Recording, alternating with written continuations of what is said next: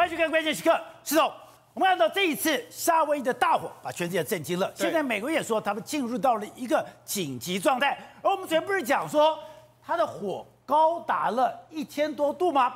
很多人可能没有办法感受说那个夏威夷的火有多么大，风势有多么强。我们看这个这个画面，老板们仔细看，这车子车底下留了一个这个液体，这个液体什么？石总他说这是铝。对，竟然这个火大到什么程度？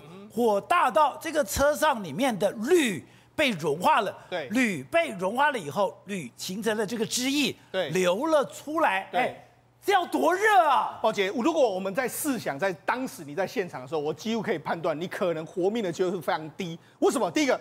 根据目前加州那这个风这个消息州长说的说法是，当时的风速赛火龙卷来的时候是，这是火龙卷，八十英里每一个小时，大概是几秒钟时间就会到，你看到的时候就到你的这个面前了，这样的速度，再来就温度高达一千度，他当他说了一千度是多少？一千度的这个 Fahrenheit，也就是说一一千度的英式，英式来说的话就是六百多度的这个这个摄氏。抱歉，这个温度是什么温度？你知道？火葬场的温度，火大概就是这个温度。所以，在等于说，英国 BBC 说这是火葬场，还真的就是火葬场。为什么？我看到这个照片的时候，我就觉得吓一跳。为什么？这车子你看被烧成这样没有问题，但它出流出了那个白色的液体，白色液体是什么？液化铝，液化铝，你那铝的熔点就是六百六十度，所以你能够烧到把铝都能够烧成这样的话，至少证明当时的温度至少超过六百六十度。六百六十度什么意思呢？我们人碳化大概是要多少度？三百度。所以，所以为什么人家说到那个地方的时候被碳化？被碳化，因为它能够烧到六百六十度，你都铝都能烧融的时候，当然你的身体会变成碳化的一个状况啊。这，你说车子里面，对，它有些金属是铝的金属，对，这个铝的金属经过这个火，对他们讲，你居然铝。在里面被烧的融化了，对，融化了以后，它居然流出来，对，变成这个样子，对，所以这是非常恐怖的一张照片。这个其实是告诉你当时的这个血腥，你真的在那里面，你真的是完全死路一条的这个状况，甚至还很多人被烧死在车子。宝杰为什么会被烧死在车子呢？第一个，他原本以为，哎，我开车可以跑跑，对不对？宝杰不好意思，火龙卷火龙卷来的时候呢，你的轮胎。被人家融化了，真假的？轮轮胎轮胎的熔点大概是两百度左右，哦，所以不是紧绷腿波波，不是，哎，对，没有轮胎了，对，轮胎没有一个有轮胎，它只要火龙卷烧过来的时候，你轮胎就被烧融，所以你等于是被反而被困在里面，你开车你反而是被困在那里面，然后你就等着被它烧死的一个状况。所以我们一开始讲新闻的时候是说。它到里面是这样一个完全浓雾之中，浓雾之中你分不出东西南北，而且所有的车都塞在上面，你完全不能行动。对，就搞了半天不是，对，是刚刚讲的，你这个车子融化，车子融化，你原来这个车子有些的金属也开始融化，是，不但车子有些金属融化，导播我看没有一台车的轮胎是存在的。刚才很多车辆是停在海边，对不对？他们可能，我我怀疑这些车上里面其实都有人被烧死在这里面，因为他可能开到这个地方来之后。动不了了，对，都没有轮胎，对，动不了。他，你看，你可以看到他们很多都是往海边开的哦，就是动不了了。那里面可能会有很多人烧死在那里面。你看这个形状都完全不一样的这个状况。甚至宝剑，你在那一刻，好，你已经看，你开车出来，糟糕，你的轮胎坏掉了，没办法动了，之后你跑出来，对不对？不好意思，你的脚掌马上之间，就是你的鞋子完全就被烧掉，所以下一秒钟，他可能鞋子就被烧掉了。所以他等于要跑也没办法跑，你知道吗？对，所以这个等于是一个连环。如果你没有在第一个时间就跑，那如果你照这样讲，我今天在车子里面我被困住，在这个车子里面我会被烧掉。我再出来以后温度这么高，你不要说鞋子，对，搞不好我的衣服都烧掉了。那个火龙卷来的时候，你真的是真的，你完全没办法。你只有一招，到时候你只有一招，什么招？跳到水里面去。所以现在真的在我目前为止已知的在。当地的所有幸存者几乎都是跳到水里面去，你看，都跳到水里面去之后，它才不会有那么高的温度，它或许还可以稍微支撑一下。所以现在，现在为什么救援困难呢？因为很多人都跳到水里面去，他们也没有手机，也没有什么 ID，所以他现在为止来说，你到底谁被烧死，他们也没办法确认。那更何况说，很多人在这里面来说，碳化的东西，宝杰你知道，我为什么说这个是非常悲惨？因为你知道，所这里面因为夏威夷很多木材被烧，木木炭被烧。我们一般人看到的都是木炭，人的骨骼也是木炭，我们看不出来。真的很多灰尘，在他们说当地的灰尘掉到你的身上的灰尘，不是灰尘，是你的亲人的骨灰。所以呢，这个到底是多惨？他们现在真的是人间炼狱来形容，一点都不为过。因为夏威夷的州长讲的，现在死亡的人数不是在车子里面，就是在水里面。对，水里面刚刚讲，虽然司东讲的，我掉到水里面，我的温度比较低，可是他说水面上面都是可怕的这种所谓的毒气。对，而且水面上面很多根本你的氧氧气都已经不够了。对，而且你要在水里面要待四五个小时。对，很多人你不是被呛死、被毒死，就是被淹死了。对，所以他们现在也要准紧接一段时间，当然要也要出动去海里面这边捞尸体。所以的话，事实上现在，所以现在呢，你看，我我就讲这些，你看铝，这不是只有一台车，很多台车都你可以看到白色白色的铝一烧出来。导播，我们看这个，哎，世聪没有讲，我都没有注意到。来，我们看这一台车，刚刚讲的有液体，金属液体流出来。那么这台车一样，金属液体流出来。对，要么这边也是一样，金属液体流出来。要么这边也是。对，金属液体流出来。都是哎，对，那好，统一都是没有轮胎，绝对不可能会剩下轮胎。那另外一个来说的话，你看这个所谓轮轮圈也大概会是被烧了差不多。那另外甚至甚至还有什么呢？如果你去看哦，你去仔细去看它的这个前面的这个气缸这些哦。完全都烧光光，因为它这个东西呢，它的熔点也相对比较低，这个东西大家完全都被烧。气缸也没了。对，所以你去看每台车，你去看到几乎都是前面气缸都完全是没了，它可能只剩下车壳，然后里面所有东西完全都被烧了，几乎是完全精光的一个状况。所以这个真的是一个非常非常让人家看得非常心酸的一个情形。难怪夏威夷州长讲。现在在拉哈伊纳这个地方，对，是被夷为平地。真的，因为风这样吹过来的时候，真的是如同摧枯拉朽这样把你完全吹掉一个情形。所以我才讲嘛，现在为止来说，你看这是活幸幸存下来的，他们五个人就拿一个浮板。拿个浮板之后，他们就在这个地方，啊、他们还要游远一点点，因为海边的时候还会有那种火龙卷这样卷过来，他们不能在海边，他们要离，你看他们要离岸边有一段距离，要不然那个火龙卷会常常会，如果又再有一阵风的话，会把那个火卷到你的身上。所以如果你离岸边太近，也非常危险。对，他们一定要离非常远。你可以看到每一个人其实离岸边都是幸存下来的，给你看画面的，他们都是离的有一段距离的一个情形。因为你昨天特别提醒我说，他不是有一个码头被烧吗？对，他不是码头被烧。是码头上停泊在海上所有的帆船，对，所有的船只全部都没有了。对，所以你知道，事实上现在他们要救援的，就是大概是要找什么？如果你在路边找不到哈，大概车子车子里面的这个可疑的碳，你大家都检检验一下，可能就是那些死亡的人。再来就是海边，海边里面可能还会有一些死亡人数。那这一次来说的话，你看，但是因为呢，辨识难度太高，宝杰，我们不是讲吗？他他已经从全美国调了二十只寻尸犬了。美国大概也是有几十几十只的这个巡视犬，几乎现在全部都到这个地方来。我们台湾还没有巡视犬哦，你就知道这个是这个是多么精密的、多多么重大工程，调了二十只来。对，他们已经来这个地方不眠不休的找。但是问题是，宝杰啊，这个巡视犬他们工作时间太长了，所以他们现在只能够工作十五分钟就要休息，因为当地高温还是存在，然后那个气味对巡视犬来说都是非常大的这个负担。而且这一次整个美国动员到什么程度？所有的所有的房子就像一片废墟，像战争轰炸过一般。像战争轰炸之后，刚刚讲的，他们现在配备吧，验尸官、病理学家、技术员，然后呢，他们有行动的这个所谓的太平间。对，哎，他们用这样的方式来处理耶。对，他们就认为说什么？因为罹难者非常多，保持耐心非常重要。就是你要验出所有人，那需要非常长久的时间。那我觉得他们的州，他们的警察局长讲的这句话，让我最真的非常伤伤心。你看。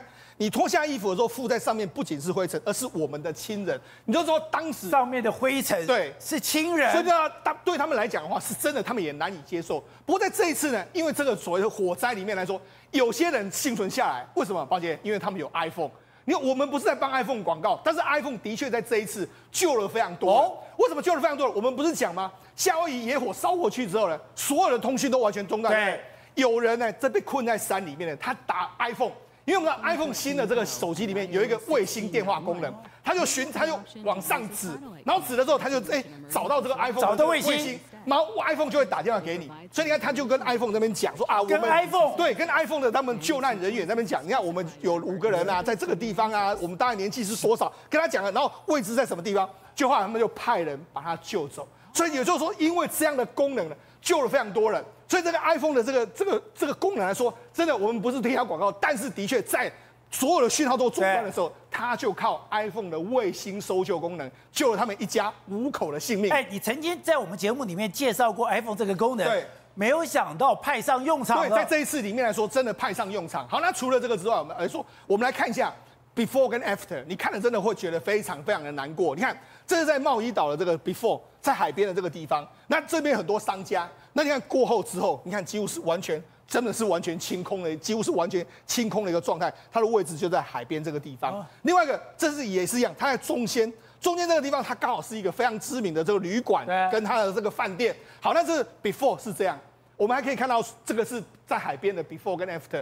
我们可以看到，事实上，那在大树也一样，before 有树，后面几乎完全树都完全碳化，全部都没了，完全碳化，它还在，只是说变成白色。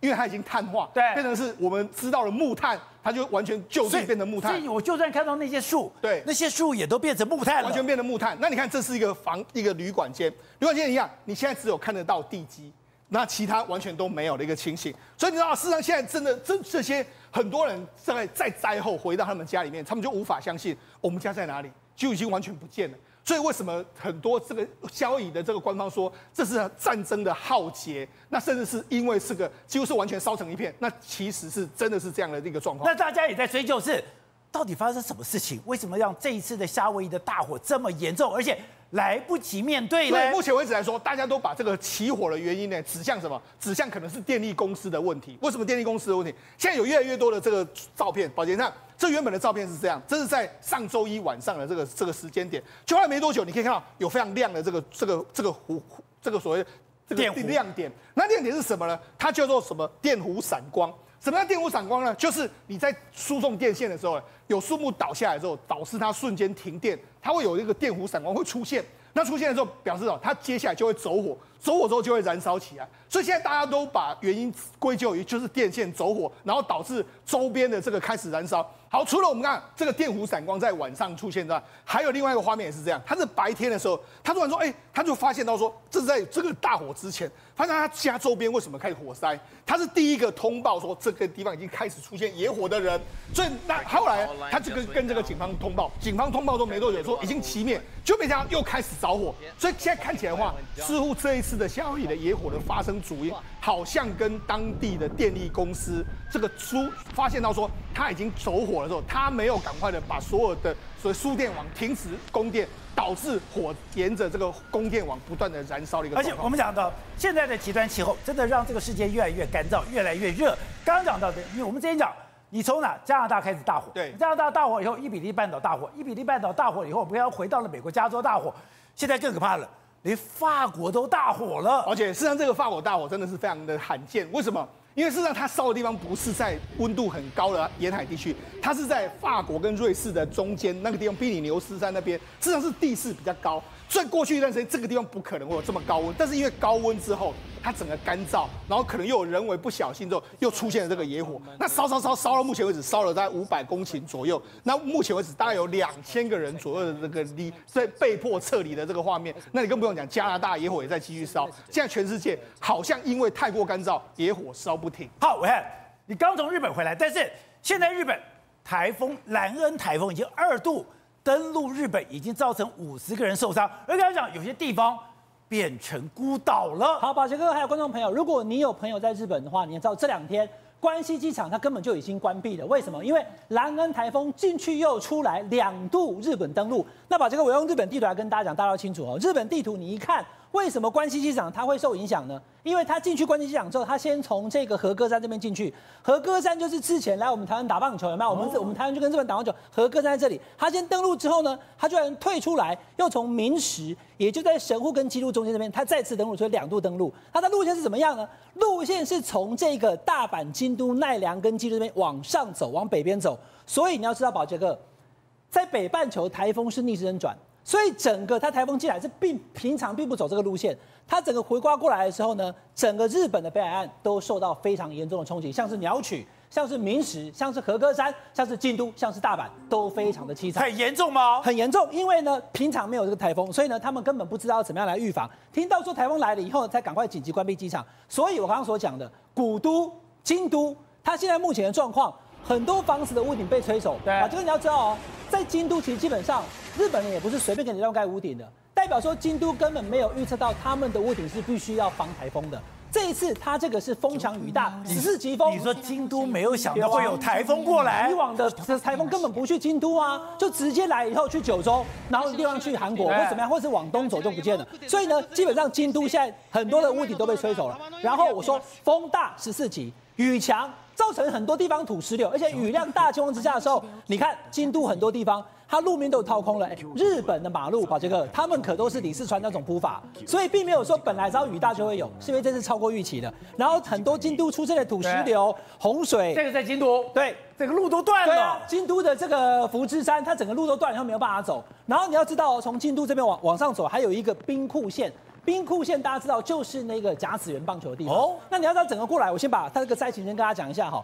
甲子园它现在目前它还没有台风来之前开始下雨。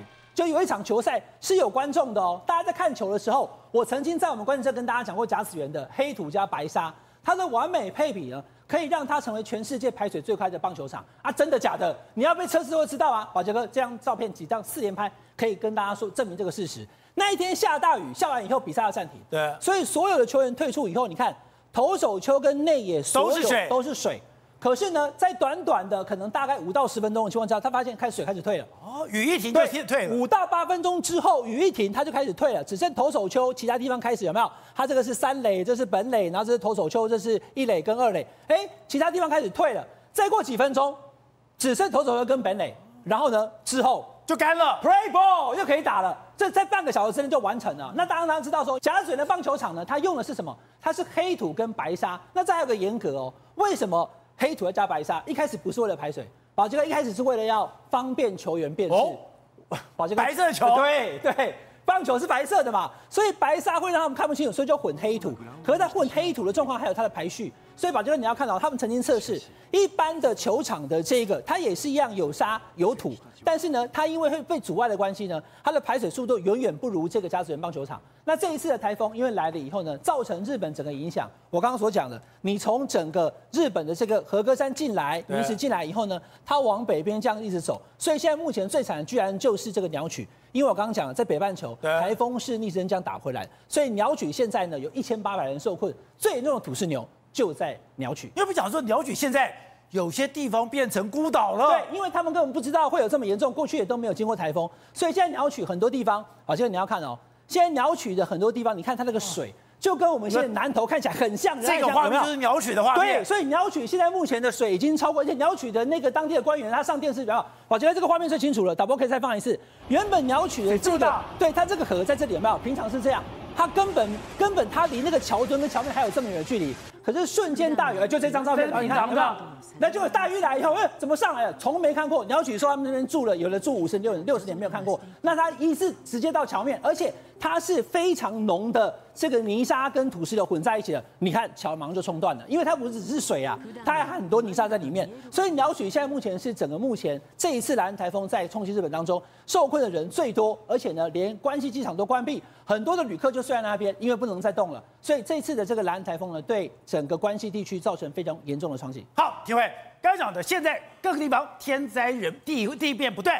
天变不断，当然中国看，中国之前有什么福建大水灾，我们看到有华北、东北，就现在大家都在问一件事情：哎，中国现在百病齐发，现在中国内外交部有这么这么多的事情，可他们算了一下，习近平已经十六天。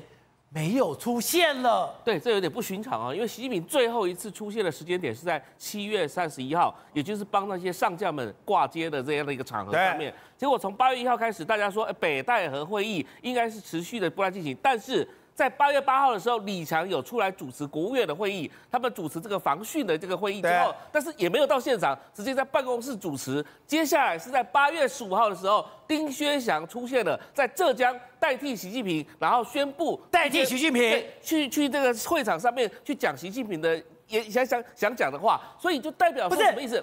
那习近平人这个这个人高马大，他这身体这么强壮，而且我们曾经你曾经讲过，《人民日报》每天哎都要报道习近平的行程，你十六天没有出来就已经很奇怪，而且你有行程。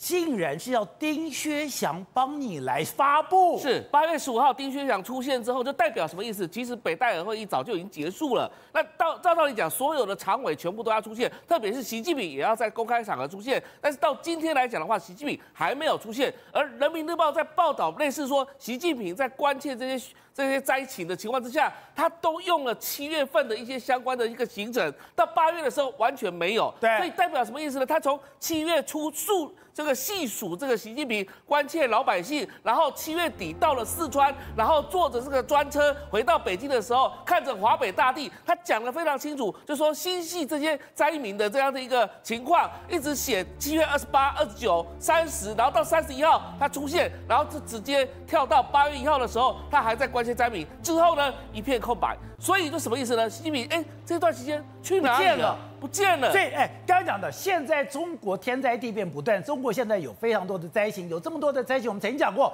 你国家主席、你的这个总理总是要出现，就没有办法，他们就被逼着写了一个“风雨同心，人民至上”。习近平同志为核心的党中央，坚强有力的指挥北京防汛、抗洪救灾，就怎么算时间？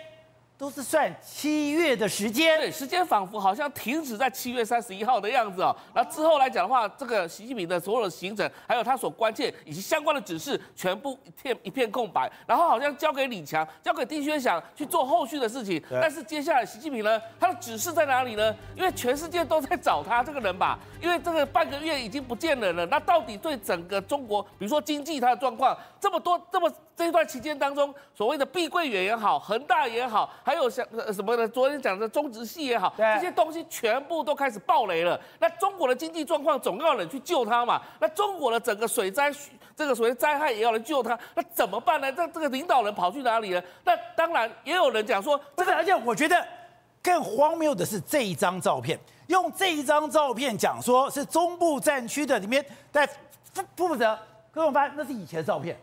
这一次，你的解放军、你的战区完全都没有进来。哎，你是等于说你的总书记不见了，你今天的军委会主席不见了，你今天连所有的解放军都没有行动，这么重要的这个话这文章，你居然是用以前的照片来充数？是他想说。中部战区的，然后跑跑到北京昌平区去帮忙协助这个用人肉人墙的方式来围住这些所谓的水灾，但是这样的一个情况不合理，时间点也不合理，照片也不合理，所以大家在发现事情，就是说到底习近平人跑去哪里了？到底有什么样的指示呢？当然现在要做一头雾水，而且又发生说这几天来很多党媒好像不听控制，党媒来讲的话不是说要站在第一线去吗？呃，这个时候要到现场去吗？当然高级黑低级红，对，到底是。高级黑低级好还是怎么样呢？所以现在来讲啊，全世界都除了关注中国媒体的一个报道之外呢，也关注到底习近平的动向到哪里去了。好，走、so。另外就是你昨天讲的，你对中国的经济感到了悲观，因为我刚刚讲哈，你这个风暴已经烧到了金融单位，感觉上中国版的雷曼兄弟已经到来。接着高盛就做了一个，哎。现在全球的避险基金 大举的抛售中国的股票，对，没错。像今天的时间点里面来说，中国的股市跟香港的股市，大家又创了这几个月来的新低。也就是说呢，事实上目前为止，不是只有全世界的避险基金在抛售，连中国的股民自己都在抛售啊。所以现在中国承受到非常大，所以有这种逃难的味道。我讲现在中国真的是百病齐啊。我们讲到通膨非常，通膨非常的低，是是一个衰退，CPI 是负的，PPI 是负的，然后人。人民币在贬值，股市在跌，然后债务在违约，你看所有的事情都在发生，所以我觉得，要是我是习近平，我可能也想躲起来，因为不想面对这一切、啊。十六天嘞，没办法，你这个宝杰这个问题很，我就我就说，你只有一招，认输。那你不然你怎么办？你怎么解决？是哦，大家都知道你是台大经济系毕业，可是你的硕士拿的是两岸中国政策研究。是，今天习近平十六天没有出现。对。真的非比寻常吗？当然是非常罕见啊！他之前这个上一次或者上上次来说的话，不见的时候，我们记得说他要接班之前，曾经有大概半个月左右的时间不见嘛。那时候就是他不想接班，这个内部有这个斗争，所以我才说这么长久的时间没有出现，的确是他可能为了什么事情在困扰之中。好，那为什么这样？我就讲。现在全世界的这个股票都在都哎，全世界都在抛售这个中国的这个股市。这个高盛说，八月的这个这个对冲基金不断的在抛售，里面来说有两档公司被抛的最严重，一个就是在香港的腾讯，另外在美国的阿里巴巴。所以这两个公司呢，到目前为止来说都被不大幅的这个抛出。那甚至还有说什么对冲基金呢，可能也要退出中国市场，他们不想再玩了。为什么不想再玩？一个很简单的理由，因为你亏损。宝杰上。二零二二年的时候呢，三分之二的这个对冲基金是亏损的，也就是说，因为去年中国股市已经表现不好了，那其中有三十六趴的亏损是超过二十趴，就没想到，哎，大家都说去年那么烂，今年一旦可以赚钱嘛，就没想到到今年来说，百分之六十二的中国基金还是亏钱，也就是说，去年已经亏了，今年再继续亏，所以那索性怎样，我们就撤出嘛。所以你看，事实上目前为止，这是全世界最重要的几档，包括老虎全球啦，还有 Quote 啦，还有 D D One 啊，这这几个，你看他们全部都把都在抛售，列为所谓的这个抛售的这个标的，包括说京东在这个老虎全球抛售京东啦，看准网，你看这个抛了那么多，所以像现在目前为止，告诉你中海外的所有资金。基本上都完全不看好中国的市场，有这么严重？而且真的非常严重。好，那除了这个之外，我们再给大家看一下，美国的财富杂志还说什么？他说碧桂园的这个风暴只是中国经济崩坏的冰山一角。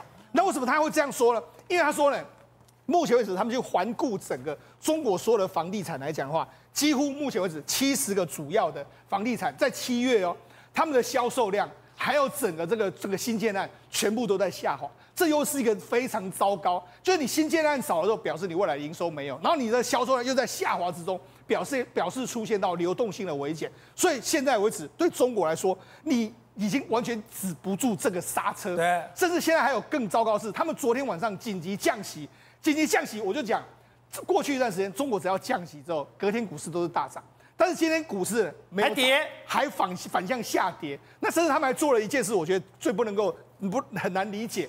就他们现在停止公布七月份开始的这个所谓的失失业率，青年失业率，青年失业率。那为什么不能够公布青年失业率？抱歉，我们现在从尝试着从这个非官方的统计数字，抱歉，那根据这个中国的统计数字里面，中国的青年人失业率来说，恐怕现在高达四十趴到五十趴。那什么严重？甚至北大的这个当张丹丹就说，他如果把一千六百万非在校的这个这个躺平族，还有。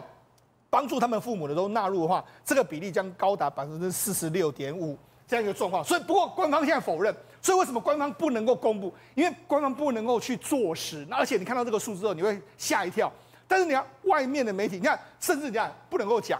譬如说他们最近呢有一有一个帖子在微博上面本来是热帖，就没多久就被下架。叫什么？北上广的青旅挤挤满找不到工作的人，就没想到这个一讨论了很久，很多年轻人都在讨论哦，然后 po 他们的照片哦。就播没多久之后，你看，根据相关的法规还有这个政策，该话题不能够显示，青旅不能够让你讲，因为青年人真的都是这个样子，那他们真的非常可怜。所以他们的青年旅馆大概一天合台币都在三百块以下，没错，三百块以下。你刚刚看画面，每个人都挤在这里边，因为我根本找不到工作。结果你现在连谈都不能谈了，不让让你谈。好，那你这样这就访问，人家就访问了一里面的一个住在青旅的学生。他就说：“哎、那你这样，他是毕业之后离开了这个四川老家，来这个地方求求职。那求职来说，他就说，我只要你努力把履历改八遍，投八百次，但是求职网页上就那么点东西，你的工作经验就是那样，你能够投的公司就是那些。也就是说，现在的青年人普遍找不到工作。那普遍找不到工作来说的话，我就讲。”青年人失业率来说，对中国又形成一个未来的经济的没你未青年人是未来经济成长的重点啦，就没想到他们也找不到工作。所以我来讲，为什么习近平要隐身？我觉得他是真的好好想一想中国的经济下一步该怎么办。好，所以董事长刚才就是习近平第一个已经十六天不见面了，还有刚刚讲现在中国的经济特别不，他们都在谈哦，现在国外的资金，特别是对冲基金，对冲基金刚才讲都应该是有卖有还，哎。他现在是全面在抛售哎，对，现在目前呃，大概主全世界主要的这个投资人啊，都对中国的经济的发展是看坏嘛。那看坏是第一，那现在问题怎么办呢？所以当然他们现在目前做的是李强有很多措施啊和积极要救市啊等等啊，但是我个人认为说，在短时间之内，他这个情况可能很难改善，改善不了，改善不了的最重要原因是什么呢？因为他的政策反复。那是习近平吧？就习近平个人就搞这一个事情。他当时以前李强现在说救的是是救谁？就是把阿里巴巴啦、把腾讯啊这些切分啊切割搞这个东西嘛。他是救还是救原来手上的材料，想要炒出一一一大炒出一个满汉全席？对，有可能吗？巧妇难为无米之炊。不可能，这句话讲得很好嘛。他无米之炊，而且还继续还在下跌中，它还在。继续还在这边，它的失血还没有停止嘛？所以现在最严重的就是它这个青年人失业率，这个是非常恐怖的东西。这不解决掉哈，你在主要城市出现青年人大量失失业的时候，你就非常的可怕事会发生了，而且可怕事会发生。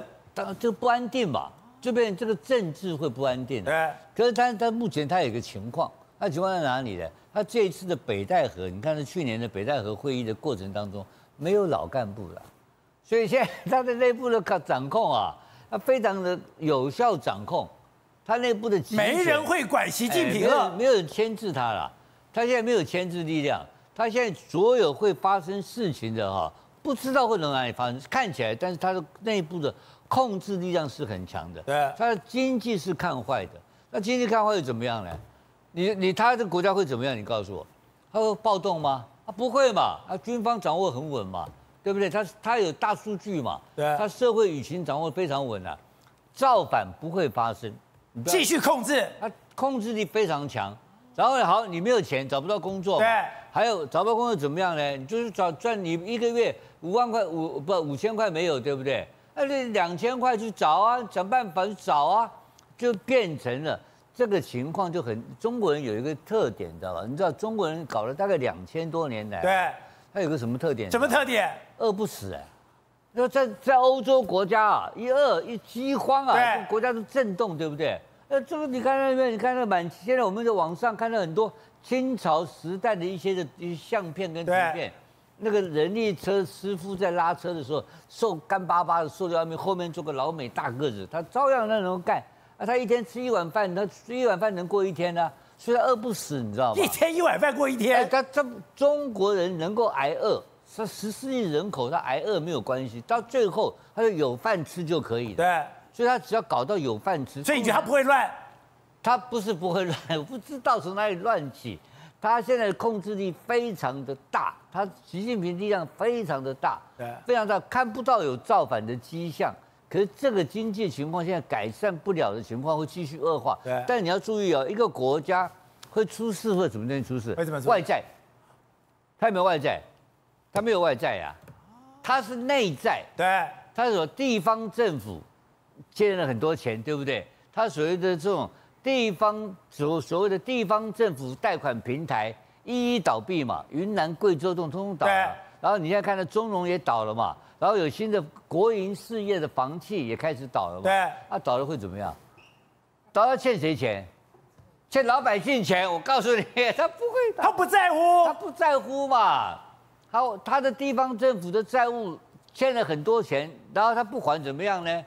对不对？他没有欠外债，现在有几家公司有欠外，但是你个别公司，对，他政府有外汇存底，很有钱的，他不怕你。所以他就是让你大家没有饭吃、没工作做，你只要不跟我闹，然后你就我我最近啊，我最近有有去有有很简短的去了一趟大陆，哦，去了一天，你还敢去？啊，没有没有，那个没有问题了，我这个胆大包天的，啊、你知道我我看到一个什么街边什么景象，你知道吧？啊、那个 Uber Eats 那个那个在 Uber 送货的车子啊，对，他那个满车都是啊，满街都是，满街都是这送货车啊。那北京那个车上两边全部是一堆人，那看到这几百辆啊，对，就要接单子的车子啊，他一大堆人就做这种工作啊，所以他现在主流的产业的服务业是是是是送货车，什么顺丰快捷啦，什么送送什么 Uber Eats，他不知道 Uber Eats，他有他的名称我看不懂，对，滴滴打车，车走过去，沿车都是，然后一堆人在那边等，他说等一单，他赚个一一天他也可以活，对，所以。中国有个好处，这么好管，饿不死，饿不死。习近平，我跟你讲，他他他跟你碰面个屁呀！对，那他躺在床上睡觉，管你干什么？可是你以前不是跟我讲过吗？人民日报每天那个头版头就有有一块是给习近平的，这个每天的行程，他可以十六天不出来吗？他现在一般一百六十天他不鸟你，他出来没用，他解决不了问题，他是躲起来了嘛？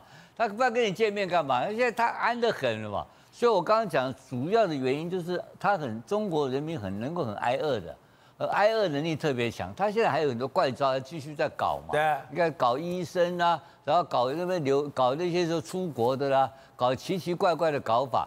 最后一招就是让你有饭吃，其他没有了，他就搞这一套。所以他他有这个长期跟你抗战的能力。那如果照这样讲那你中国人可以啊那我台商在里面怎么办？台商走光光台商你拜托你去哪里找你去找两个台商给我我认识的台商只要是做基础对。跟手跟靠工资的都去越南了拜托现在哪有台商？难怪东莞的 gdp 变成中国倒数第二名了。昨天碰那个台商问他你现在在哪里？在岘港啊都是台商。今天又去昨天晚上跟台商去今天晚上在越南的一大堆啊没有人在中国的。